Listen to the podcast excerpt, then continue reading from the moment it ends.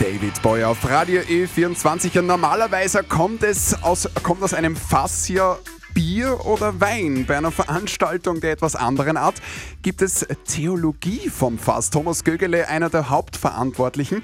Was kann man sich unter einer Veranstaltung namens Theologie vom Fass denn eigentlich erwarten? Es kommen einfach Leute zusammen und es geht immer um einen irgendwie geistlichen Vorschlag, äh, Vortrag für ein Thema, äh, wo es um eine philosophische Frage oder theologische Frage geht. Und es einfach eine neue Art sein, auch den, über den Glauben zu sprechen, äh, dabei was zu trinken, auch einen Spaß zu haben, aber irgendwie auch interessante Vorträge zu hören und darüber zu diskutieren. Und am Mittwoch ist es in Linz wieder soweit. Was ist denn dieses Mal euer Diskussionsthema? Diesmal ist das Thema hm, das Leben nach dem Tod. Wir fragen uns, was uns erwartet als Christen oder auch als, ja, wenn man nicht glaubt oder schon glaubt, was sind da verschiedene Konzepte, Vorschläge und was eigentlich bedeutet der Glaube nach dem Tod an etwas nach dem Tod, was, was wie beeinflusst uns das jetzt schon in diesem Leben? Das ist jetzt gerade mal ein, ein Thema, was wir haben diese Woche.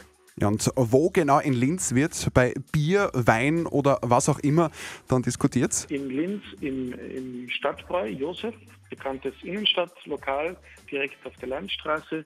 Ja, Theologie vom Fass. Mal was anderes, würde ich sagen.